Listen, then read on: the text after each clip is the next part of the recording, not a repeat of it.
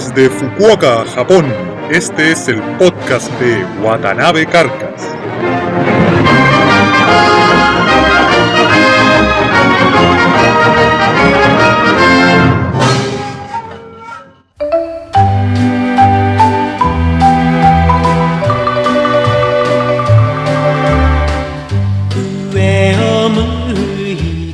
Hola amigos, les doy la bienvenida a un nuevo episodio de Watanabe Carcas en las tierras del sol naciente, en Japón. Eh, antes de empezar les quiero pedir las disculpas porque la semana pasada no pude eh, subir un nuevo podcast ya que me encontraba de vacaciones por España. Sí, así como tal como oyen, aproveché de tener unos días libres para darme un viaje merecido a, la madre patria. Ya que durante el verano acá eh, pasé buena parte de mis vacaciones con un agradable tajo de 10 centímetros en la parte abdominal inferior, producto de una cirugía, así que no pude hacer mucho durante mis vacaciones, así que en este periodo que me tomé de una semana pasaron a ser mis vacaciones reales. Así que como les dije, eh, les pido las disculpas del caso, pero bueno, esto sirvió para que el podcast que tengo en el Apple Store y el podcast que tengo en podcaster.cl estén a la par, así que ya no están a una semana de desfase, sino que darán adelante a partir de este podcast, es decir, el capítulo número 5, a la par. Espero que ambas audiencias estén disfrutando de lo que es el podcast.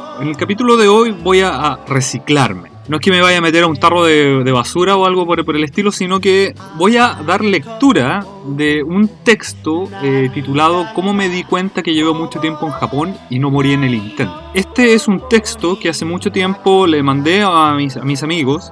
En realidad, a ver, cuando yo llegué a Japón, en un principio de forma bastante constante, generalmente una vez al mes, le enviaba a la gente que conocía, a mis amigos, a mi familia, unos mails que eran bastante largos, donde contaba y detallaba en forma, bueno, para mí era cómica, después me di cuenta que para mucha gente también lo fue, mis aventuras por estas tierras. Eh, después con el tiempo pasado de ser una vez al mes, una vez cada tres meses, una vez cada seis meses, una vez al año y después simplemente dejé de escribir. Hace algún tiempo atrás estaba ordenando los archivos de mi computador y encontré estos textos.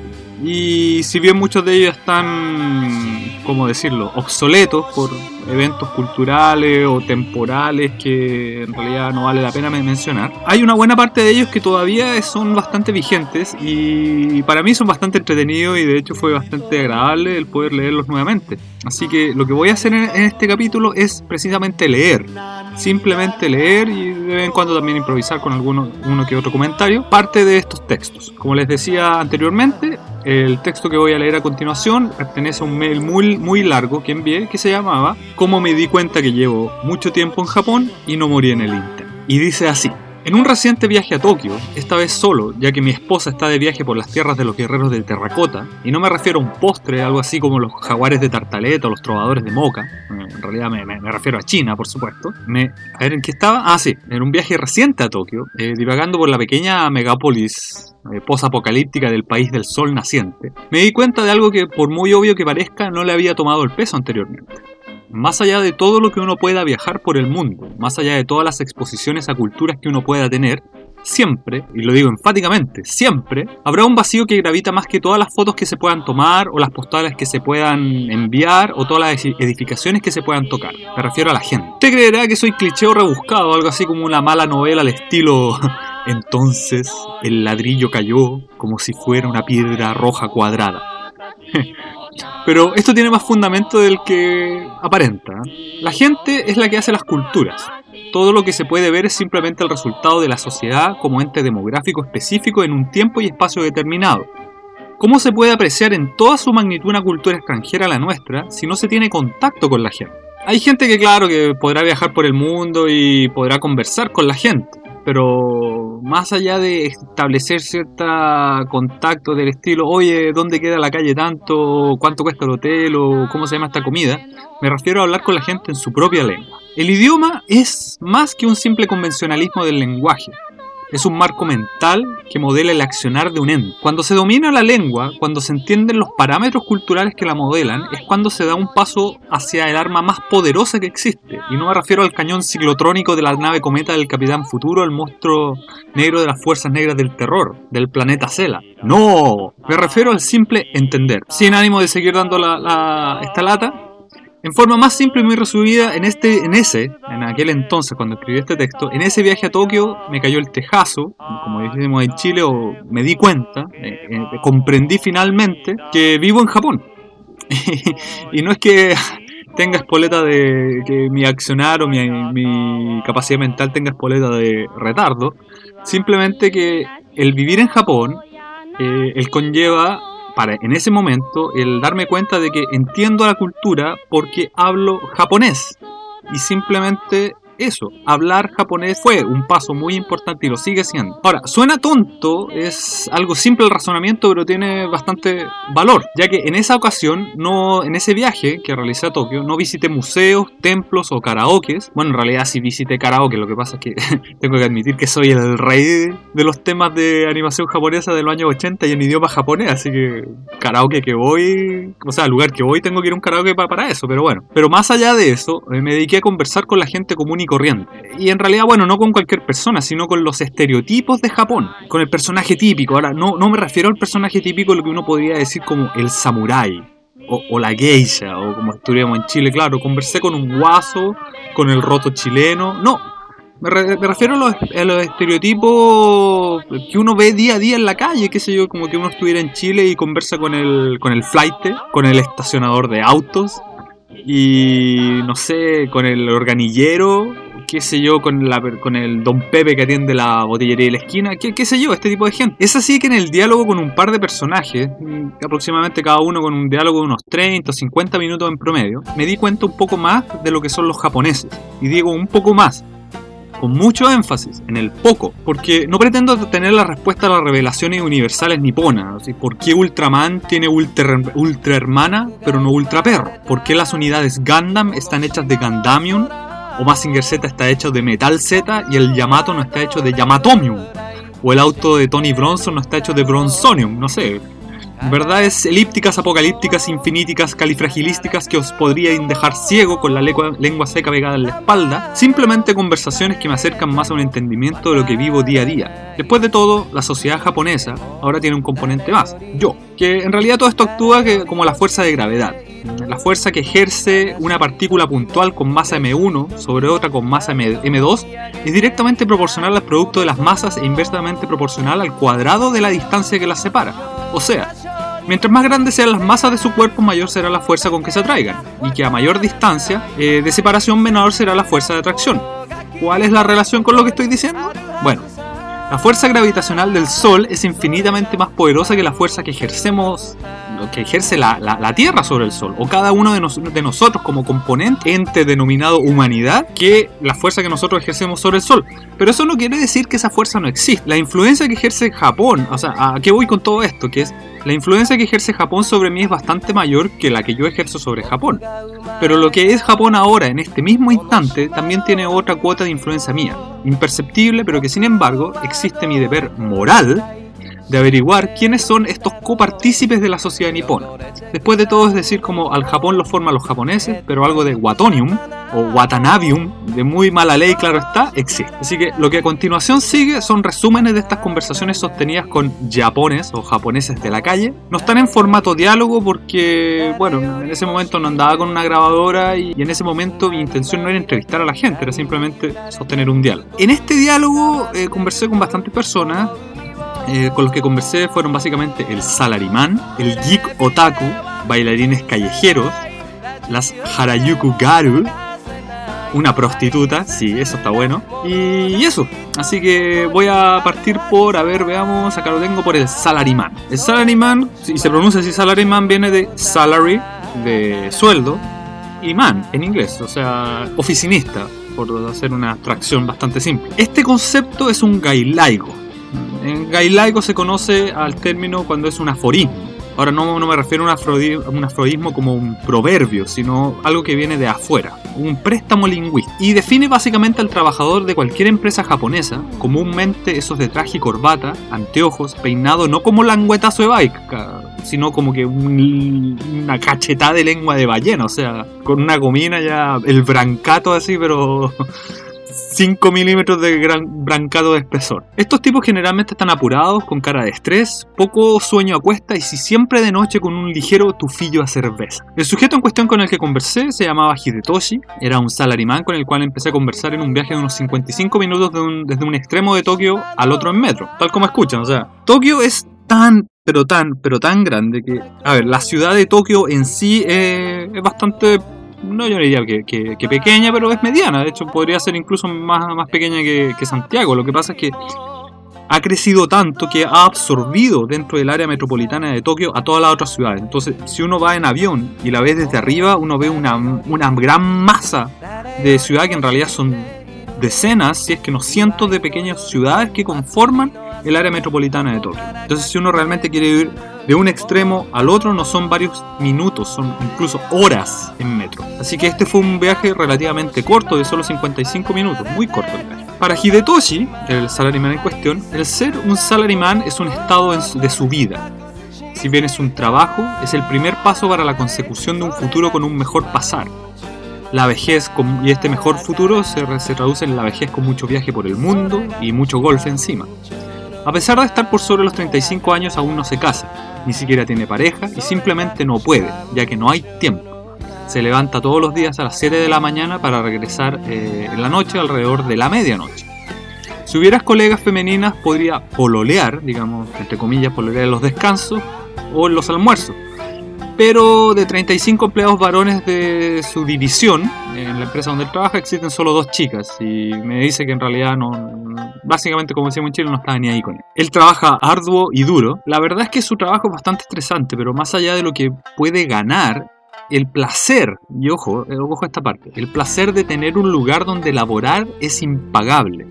La lealtad a la empresa es absoluta y por el beneficio que le da ella, vale decir, la madre que le da comer, de comer, se hace cualquier cosa. En las noches siempre o casi siempre, bueno, antes de seguir con la lectura de esto tengo que aclarar esto, claro, los salaryman son tipos que eh, en Japón son los oficinistas, como bien decía antes, están de chaqueta y corbata, y trabajan hasta matarse.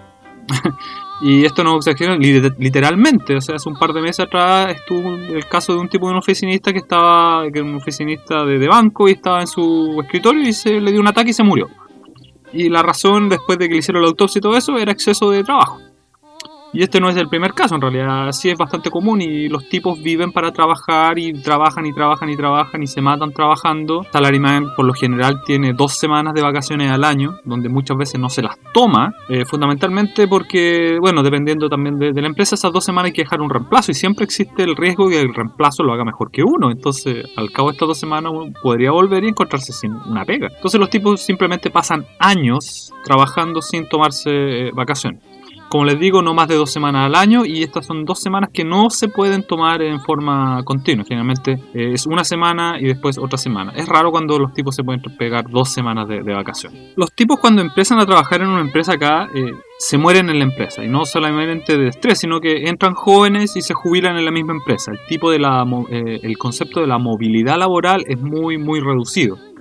Y lo otro que existe, que se da mucho, es el concepto de la lealtad a la empresa. O sea, como bien decía, la, empresa es la madre que da de comer. O sea, la lealtad para con la empresa es absoluta. El rendimiento, la calidad del trabajo es, pero impresionante. Como bien decía, eh, en las noches de este sujeto, o los salaryman en general, siempre o casi siempre, si el trabajo lo permite, se van a algún izakaya, que es algo así como la chopería de la esquina, para descargar el estrés y ya usualmente mareados volver a casa.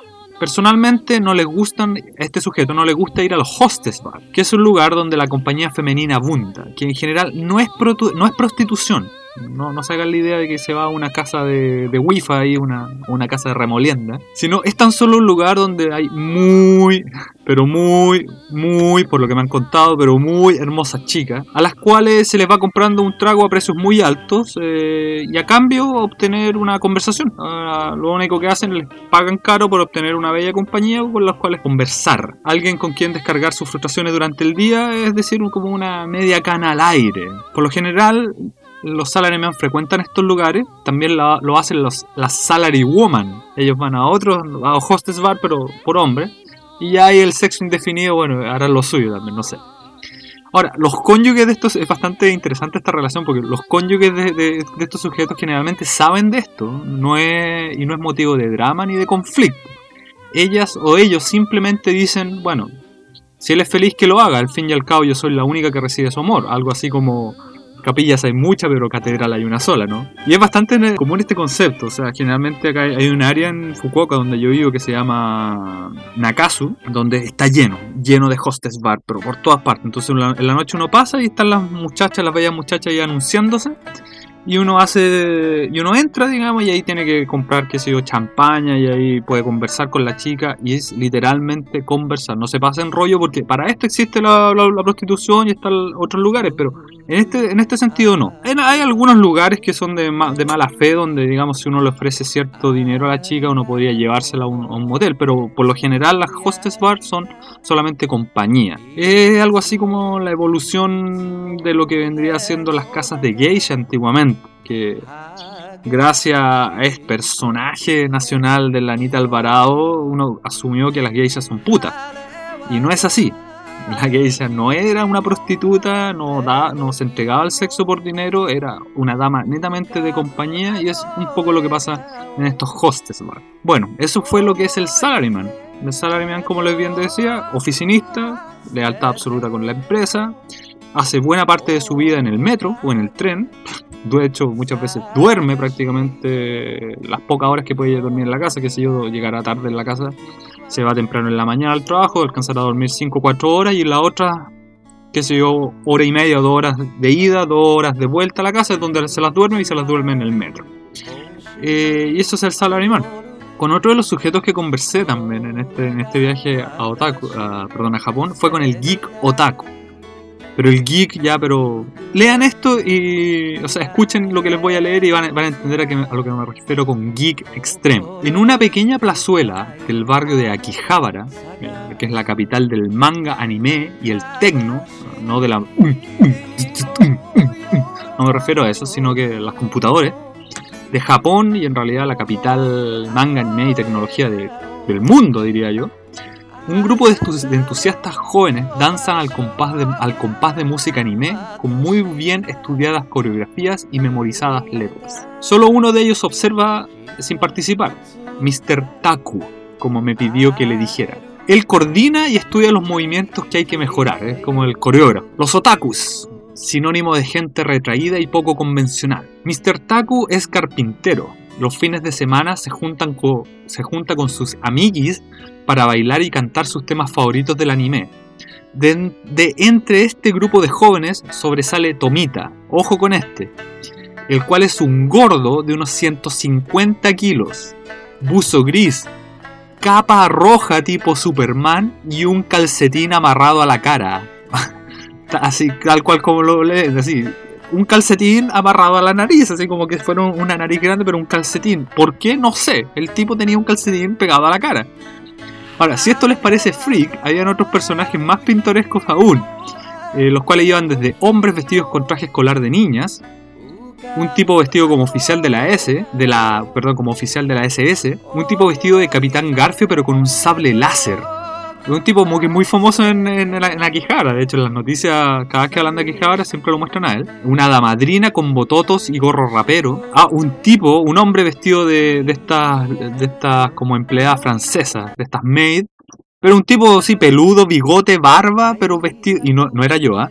Un tipo peludo, bigote, barba y vestido de estas maid empleadas francesas y, y ahí en la calle. Era bastante raro en realidad. Un cuadro de Dalí o un cuento de Lovecraft es normal comparado con todo eso. Ahora, uno creerá que entre tanto nerd abundan los engendros de la naturaleza. Y léanlo con voz de Rambo. No soy tu mascota, soy un ser humano. Pero no. en realidad hay chicas eh, muy bellas por lo demás y hombres bastante buenos mozos, por, como diríamos en Chile. Y al preguntarle que por qué hacen eso, eh, la respuesta fue clara. No, sé si fue clara, la- pero la, la respuesta fue única. ¿Por qué no? y lo que me dijeron fue literalmente, vivimos un rato lo que nos gusta hacer. Nos da lo mismo lo que la gente nos, lo, lo que la gente piense, nos da lo mismo como la gente nos mire. Y sabemos que tal vez la gente se ríe de nosotros, pero nosotros lo pasamos muy bien. Liberamos todas las tensiones que acumulamos en nuestro trabajo liberamos lo que, o sea, representamos lo que todos quieren hacer, pero solo nosotros nos atrevemos a hacer. Y el vestuario básicamente refleja el cómo se verían ellos si no tuvieran que ocupar máscaras sociales.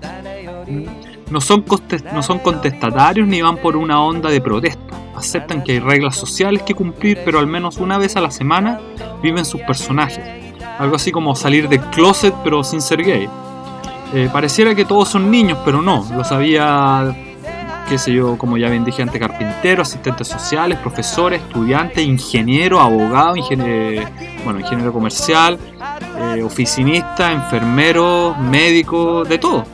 En realidad fue un, tengo que admitir que fue un rato bastante entretenido, eh, no bailé eso sí, pero definitivamente era como estar en una película de David Lynch o en una película de, de Jodorowsky, o sea, totalmente surrealista.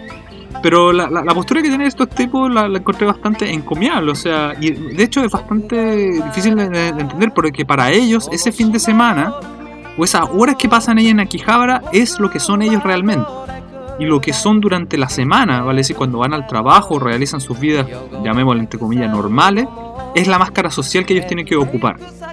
Entonces ellos son lo que son en esas pocas horas de danza o encuentro con sus colegas o amigos o amiguis en Akihabara. ¿Qué más les puedo contar? Bueno, eh, también conversé con unos bailarines callejeros y dice así, bueno, nunca les pregunté el nombre, pero un grupo de jóvenes, todos estudiantes, bailaban a la salida del metro de una estación grande de Tokio. Llevan casi cuatro años bailando y lo hacen porque les gusta hacerlo. No quieren dinero, ni fama, ni nada no tienen acceso a un lugar privado y en realidad más allá de eso hay algo de ego. Se saben buenos en lo que hacen y les gusta recibir de vez en cuando algún aplauso o una ovación por parte del público que se congrega a mirarlos. Diseñan sus propias coreografías e incluso la música es ampliada por ellos. No tienen problemas con la policía, la cual es bastante estricta eh, con los espectáculos callejeros. Ellos no profitan de la gente, así que no, es drama. Eh, me trataron de enseñar algunos pasos, pero para los que me conocen sabrán que una tinaja de vino tiene más ritmo que yo, así que rápidamente desistí de, aquello. Ahora, este tipo de espectáculos callejeros es bastante común y no solamente se da con las danzas. Eh, lo que ocurre en Japón, a lo largo de todo Japón, y no es que me ponga latero o fome, es que la estructura urbana de Japón está definida por las estaciones del metro y las estaciones del tren, fundamentalmente por las estaciones del tren. Entonces, los núcleos urbanos se construyen alrededor de las estaciones del tren, ahí es donde se confluye la gente. Alrededor de la estación del tren uno puede encontrar bancos, policía, hospitales, eh, combinis, todo, el colegio, incluso universidad. Entonces, en las noches, cuando las estaciones de tren dejan de operar, la gente, eh, bueno, incluso antes de que dejen de operar, hay artistas callejeros que se congregan en las estaciones de, trenes. Ahora, estos artistas callejeros no tratan de profitar. Hay gente que les deja monedas, pero en realidad eh, ellos no están interesados en las, monedas. Lo que ellos están interesados es en que en el golpe de suerte. Así a lo Lucho Cara, un golpe de suerte. bueno, no soy cantante, claro, claro está.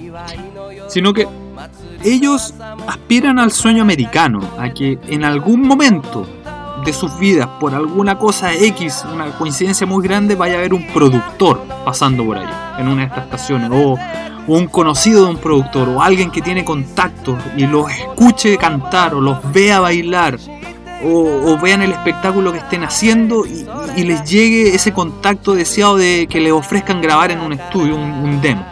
De hecho, buena parte de las grandes estrellas del pop japonés y del rock japonés han surgido de la calle, literalmente de, la calle, ah, con el sueño, americano, como les decía antes, o sea, con mucho esfuerzo, pagándose todos los costos, los tipos están bailando en la calle, los descubren, le ofrecen grabar un demo y los tipos de la noche a la mañana, fama, dinero, espectáculo, mujeres u hombres, no sé cuál será su gusto, pero eso, y eso es muy común en Japón y estos bailarines callejeros son muy buena onda. Eh, conversé con ellos, como les dije, me trataban de enseñar algo, pero dos pasos y no desistí completamente. Con el otro grupo de gente que conversé, eh, que, esto ya fue bastante mucho más, entretenido, no sé si más entretenido, pero ah, fue más interesante, fue con la Harayuku Garu. Garu viene de girl, en Japón el, el, como les decía anteriormente, el aforismo préstamo lingüístico, garu. Harajuku es un área especial de es un área muy especial de Tokio, donde hay un puente muy famoso, no sé si lo han visto en los documentales o en la, o series de televisión o lo mejor en algún más de alguna película, donde los fines de semana se junta la gente eh, vestida con atuendos especiales y se junta ahí generalmente los más góticos, emo o la gente en realidad que está en toda esta onda de disfrazarse o vestirse de forma poco convencional. Ahora, Harajuku es el epicentro del visual kei de Japón. movimiento artístico y estilístico muy característico. Mm, ahora, no sé cómo describirlo, pero googleen Harajuku, que se escribe H-A-R-A-J-U-K-U, Harajuku, o googleen Visual Kei y se podrán dar una idea de lo que hablo. Lo único que les puedo decir es que cualquier cosa o engendro de la noche vestido en forma gótica, salida de su de la peor de sus pesadillas no es comparable con esta gente. Son completamente desinhibidos o desinhibidas estas criaturas. Gustosas, gustosos exhiben sus ropas a un público que por miles, literalmente son decenas de miles los que se congregan los sábados y domingos sobre ese milenario puente en el exclusivo barrio de Harajuku a sacarles fotos a estos sujetos. Yo tengo una galería bastante amplia de fotos, si alguien quiere se las puedo enviar.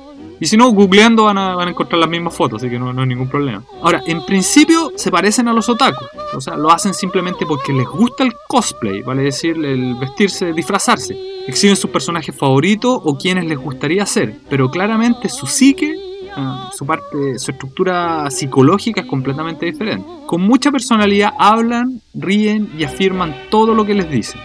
Conversé con una chica que se llama Miko, que, me pidió que le dijera Miko-chan. Eh, ella estaba dichosa de hablar conmigo, no porque sea yo, no porque era, hola, soy Watanabe Carcas, soy latino, soy el ciclón del Caribe. No, no fue por eso, simplemente porque no soy tan megalómano, sino que nadie se sienta en el pavimento con ellos a conversar. O sea, la gente va, les saca fotos a estos tipo que están vestidos. Imagínense a, a, Robert Smith, el vocalista de, de, Cure, pero en esteroides, o sea, ya con, al, al cerdo, muy, muy exagerado. Y la gente va y le saca fotos, le saca fotos y estos tipos modelan y un fotógrafo, oye, posa de cierta forma, oye, mírame, mira hacia el lado, damos un perfil. Los tipos lo van a hacer, les van a sacar fotos, pero nadie va y se sienta con ellos a preguntarle, oye, ¿por qué están haciendo lo que están haciendo? Y tuve la gran ocurrencia de hacerlo y los tipos estaban dichosos, estaban sentados en un círculo. En el, en el pavimento y me senté con ellos y los tipos felices, estaban, no, no estaban tomando chela, pero estaban tomando una, unos, qué sé yo, agua o bebida y me convidaron y me fumé un cigarro con ellos y conversé bastante largo con, con, él. Ahora, eh, la chica estaba dichosa de conversar conmigo, no porque sea yo, como les dije. No les molesta que la gente le, saque fotos, pero sienten que la gente los ve como si se disfrazaran y no vistieran. Cada traje de estos sujetos les sale aproximadamente unos 50.000 yenes, eh, que es algo así como unas 350.000 pesos. Eso es lo más simple, ¿no? Los más elaborados pueden llegar sobre los 300.000 yenes, o sea, sobre el más del millón de pesos. Pero que en realidad no está en el dinero. No, esto no, tiene que ver con el dinero, sino en la creatividad con la que se hagan las cosas. Generalmente se juntan los sábados y domingos durante todo el año. Durante la semana trabajan o estudian, varios de ellos viven sus personajes las 24 horas del día, los 7 días de la semana. Y muchos de ellos tienen bandas de rock y pop y cantan libremente sus singles para promocionar para promocionar. Y los singles los cantan, como les decía yo, en la a la salida de las estaciones del tren. Los grupos no se conocen entre ellos. Y a pesar de decir que no hay rivalidades, esta chica tenía una sonrisa pícara cuando me dijo que claramente hay, algunos grupos con los cuales no cruzan palabras. Eh, también los hay extranjeros, estos Harayuku Garu o los tipos Harayuku Boy, también hay extranjeros que son residentes en Japón, que participan, que llevan mucho tiempo viviendo en Japón y que participan de, toda esta manifestación cultural. Como es el caso de Joe y Kiki, que eran dos chicas, una era canadiense y la otra era, ah, la otra también era canadiense, lo cual ellas viven en Tokio hace más de tres años. Y siempre les gustó esta onda, pero solo cuando llegaron a Japón se dieron cuenta que acá podían ser mucho más desinhibidas de lo que eran en Canadá. Al final, en el grupo de Miko-chan, un, sujeto, o sea, uno de estos personajes que saca fotos, se acercó al grupo y les pidió que si podían sacarse una foto con él. Yo me paré porque estaba entorpeciendo, me dijo, y dijo que no, que, me sacara una foto con ellos, que me, me adoptaban en su tribu urbana, por decirlo así. Pero bueno, para, los que me conocen saben que me he visto con cadena, anillo, pero no es una cosa que pasa muy piola, pasa muy desapercibida al, lado de, estos, de estos sujetos de Harajuku. Otra de las conversaciones que tuve en este periplo que hice por Tokio hace ya un par de años atrás fue con una prostituta, literalmente. Ahora, ¿qué hacía yo por esos, con esos barrios? Aunque no me crean, y sé que no me lo van a creer, pero aunque no me lo crean, eh, eh, bueno, voy a leer acá para, para que entiendan. Me fui al barrio rojo de Tokio, que se llama Shinjuku. Y aunque créanlo o no, mi único objetivo era impresionarme con el escenario. La puesta en escena de los neones, las vitrinas de la estructura urbana dejaría perplejo al más soñador de los escenografistas de Broadway. Es fundamentalmente eso, eso estaba haciendo por allá. Es un espectáculo visual bastante impresionante el estar en este barrio rojo, así que por eso, simplemente para eso. Pero ya que estaba allá dije, bueno, voy a conversar, y literalmente conversar. Ahora, para una persona visual, como yo, en el sentido que soy un diseñador, era un espectáculo imperdible. Ahora les tengo que contar eso sí que, para hacer una referencia, un background a lo que estoy hablando. En Japón la prostitución está prohibida, pero por un vacío legal sobre, esta, sobre una ley que es muy anacrónica, la cual prohíbe el ofrecimiento de sexo vaginal a cambio de dinero. O sea, si ustedes hacen el ejercicio mental, piensen en todas las formas sexuales donde haya transacción monetaria, pero que no caiga en ese esquema. O sea, los resultados son miles. Y, este tipo de, negocios eh, sacan provecho de esta anacrónica ley para profitar, digamos, poder seguir ejerciendo. Ahora, eh, caminando por la calle, me encontré con una chica que se llama Chio Chan. Una chica parada a las afueras de un bar y en forma muy cortés me invitó a pasar. Como es de esperar, lo hace con cuanto personaje esté caminando por la calle. Y le dije que, para ser sincero, le dije que no estaba interesado en sus servicios profesionales, entre comillas, servicios profesionales, pero que dichoso conversaría con ella un cigarro en la esquina, lejos de la vista de su jefe. Me dijo que le pagaban no por conversar. Sale acá, me dijo. No, en realidad me dijo que no le pagaban conversar, pero que en realidad nunca le habían hecho una propuesta así. O sea, un tipo, oye, conversemos. Todos iban en busca de otras cosas, así que lo encontró como interesante y surrealista o le llamó mucho la atención, así que me dijo que después de 30 minutos, como que no quiere la cosa, que pase de nuevo en un lugar que donde acordamos y ahí nos íbamos a encontrar a conversar. Tuve 30 minutos divagando por ahí y volví al un, que habíamos fijado un lugar que era como una pequeña plaza, una plazoleta en realidad que estaba cerca de ese bar. Pasé, pero en realidad estaba convencido que no estaría, que, no, está, que no iba a estar ahí. Pero para mi sorpresa sí estaba y conversamos. y no sé qué, qué más decir, o sea, no sé si han conversado alguna vez con una prostituta. Bueno, más allá, y me refiero más allá de acordar precio y servicio. bueno, la conversación se fue por la típica, le pregunté por qué hacía lo que hacía y esas cosas y me imagino que se debe, debe, dar la tónica mundial en este rubro. Eh, entonces ella me dijo que era por necesidad, padre enfermo, hermano estudiando y, ella tenía que mantener a la familia y bla bla bla bla. Debe haber un porcentaje de chicas que hacen esto porque son como un hacha y los que son de habla que hablan los que hablan chileno van a entender el resto les pido las la disculpas pero y porque son comunas o sea les gusta el changle con digüen pero según ella no pongo las manos al fuego por nadie pero según ella no que ella quería estudiar enfermería y le faltaba el dinero para eso. Ahora, se sentía súper segura de lo que quería, o sea, tenía una autoestima intelectual bastante baja y se consideraba tonta, pero era buena la tonta. se sabía que era bastante atractiva y si bien no era, probablemente no haya sido muy inteligente, en términos intelectuales, universitarios, académicos, pero sabía lo que quería en la vida y hacia allá estaba orientado. Ahora, ella, como, como bien dije antes, eh, ella bueno, lo pude ver, era bastante ah, físicamente muy atractiva y le sacaba partida, partido a esto y bueno, obtenía todo su ingreso a partir de, de, aquello y lo explotaba bien con los clientes. Trabajaba en esto hace aproximadamente un año y en realidad le habían ofrecido modelar para fotos subidas de tono pero rápidamente cayó en la prostitución y la verdad que definitivamente no le gustaba y me dijo que lo peor era el mentir y literalmente poner cara de caliente para viejos verdes, que no serían capaces de revolverle la hormona a nadie. Y eso es lo que me dijo. Y me dijo el sexo que era algo físico, se sentía sucia de mentir y engañar a la gente, y en especial a su familia, que obviamente no sabían lo que ella hacía. Pero bueno, en fin, cada uno con su moralidad, ¿no? Hacia el final de su descanso me dejó Lelo, o sea, me dejó con, Lelo, o sea, me, impactó, más que me impactó, sino que me, sorprendió porque consentí emoción y ya con lágrimas en la cara, o sea, se, puso a llorar. Este chico me, dio las gracias, básicamente no sé de qué, pero me dijo que fundamentalmente era porque era la primera vez que se desahogaba hablando de forma completamente libre y sin desinhibiciones con alguien acerca de lo que hacía y por qué lo hacía. Y, ella se emocionó y bueno, me, dio las gracias de, por haberle dado esa oportunidad para conversar. Lo, más, lo más extraño me dijo que es que yo era tierno. Ahora, para los que me conocen saben que, una piedra pómez tiene más ternura que yo, pero bueno. y la guinda de la torta me dijo si quería pasar la noche con ella sin costo.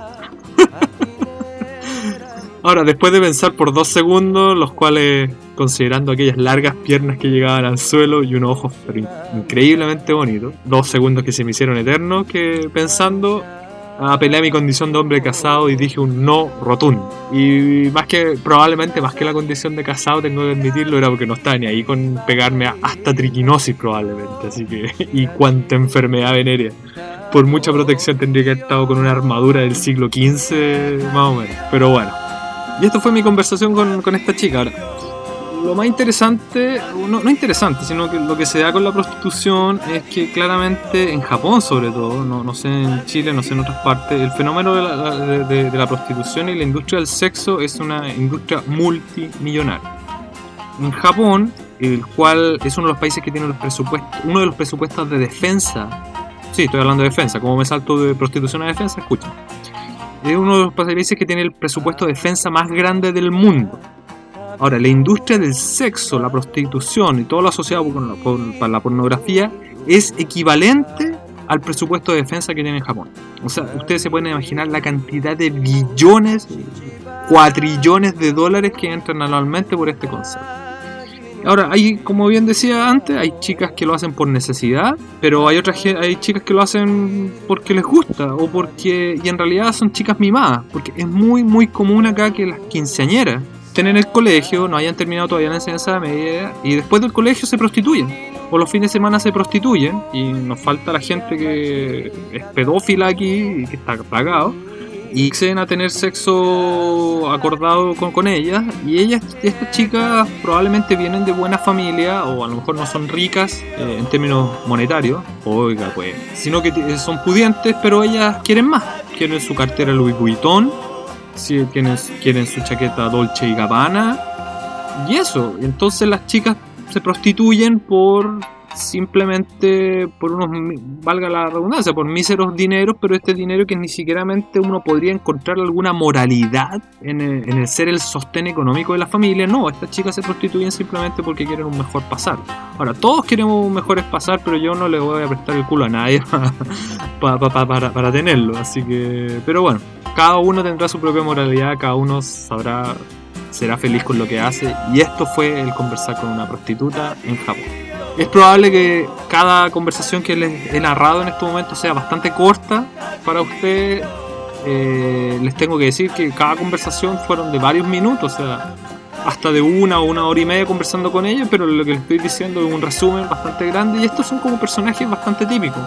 En otro capítulo más adelante les podría hablar de otros personajes como el proxeneta, que hablé, aprovechando el, periplo por este barrio rojo, conversé con un proxeneta, el retornado, hablé con, bueno, está el extranjero residente hace tres décadas en Japón pero que no habla japonés, la abuela buena onda, la ganguro, hablé con ganguros, googleen en internet, ganguro, y es muy entretenido el concepto. Bueno, y conversé con mucha otra gente, y, pero es ocasión que va. Que es una conversación que va a quedar para otra vez. Pero esto ha sido el podcast de hoy. Es algo raro, probablemente. En capítulos venideros, tal vez vuelva a reciclarme, es decir, vuelva a leer otras cosas que haya escrito anteriormente, pero creo que reflejan mucho de lo que ha sido mi estadía en Japón durante todos estos años. Y bueno, ese es el objetivo de este podcast. Así que espero sus comentarios. Recuerden siempre el mail wc.podcast.me.com. Les repito el mail wc.podcast.me.com. Eh, los espero la próxima semana, espero su feedback, sus comentarios, sus consultas, sus críticas, sus quejas, lo que sea. Y bueno, espero que sigan disfrutando del podcast y nos veremos en un futuro próximo, es decir, la próxima semana. Que estén bien. Chao. 夏の日一人ぼっちの夜